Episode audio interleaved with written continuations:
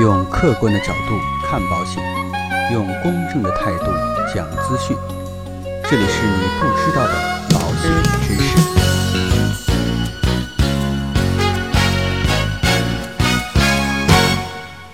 好，各位亲爱的朋友们，大家好。那在上一期节目当中啊，有朋友们在留言，想让我讲一讲这个水滴保百万医疗险的这样的一个情况啊。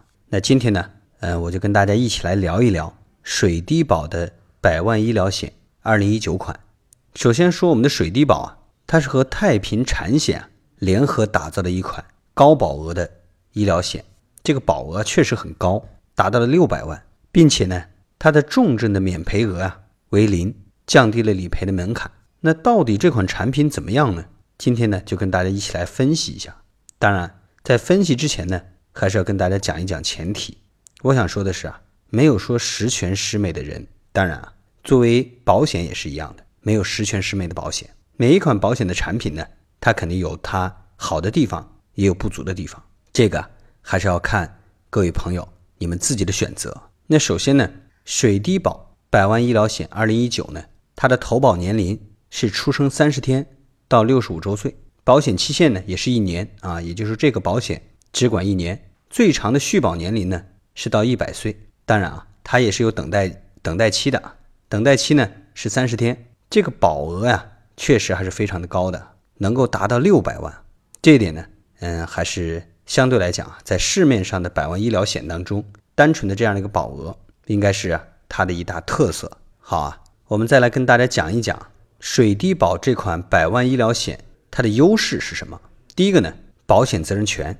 这款产品的保额高达六百万，并且呢，在消费者最容易产生医疗费用的四大责任当中啊，这里面包含住院医疗、特定门诊、住院前后的门诊以及门诊手术医疗这块呢，保的是非常全的。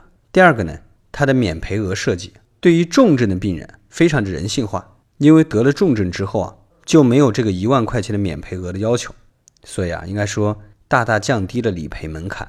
当然了。你说水滴保有没有值得留意的地方呢？我们来看一下。第一个呢，水滴保这款百万医疗险啊，没有讲到续保审核的问题。它上面写到啊，保险人呢每年都会检视费率，并且呢，保险人有权利根据医疗费用的水平以及这款产品的经营情况来调整被保险人在续保时的费率。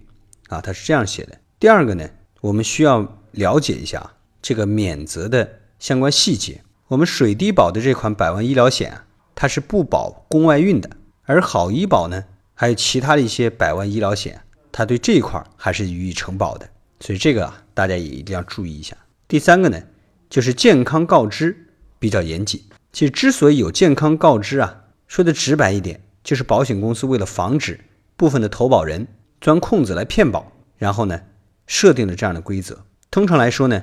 健康告知啊，对于投保人来讲是绕不过去的坎儿。不过呢，某些百万医疗险对于健康告知这个呢，相对来讲比较宽松。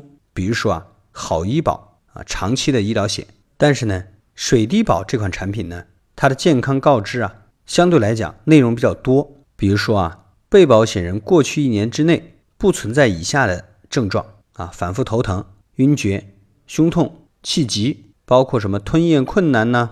吐血啊、浮肿啊、腹痛啊等等等等啊，还有不明原因的消瘦，这些呢都是属于健康的异常情况。最后一点啊，其实水滴保这个百万医疗险啊，它的保额相对来讲比较高啊，刚才说了，但是呢，相对来讲它的费率啊也不是特别的低，与同类的产品相比呢，并没有性价比的优势。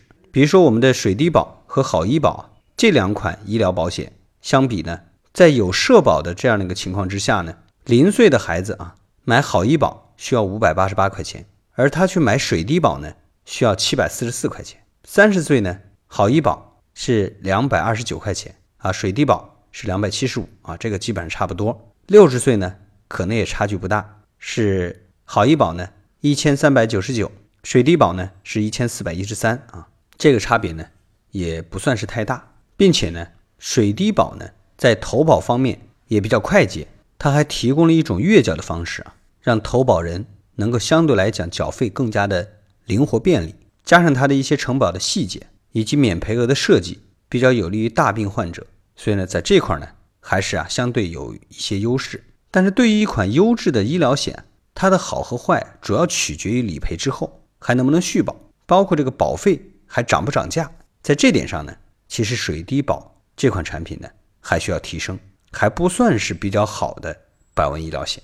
当然啊，还是那句话，没有十全十美的产品啊，就看到底你需要哪一块的功能的加强。好了，那今天的节目呢到这里啊就告一段落。如果说您喜欢我们的节目，欢迎您点击订阅按钮来持续关注。让我们下期再见。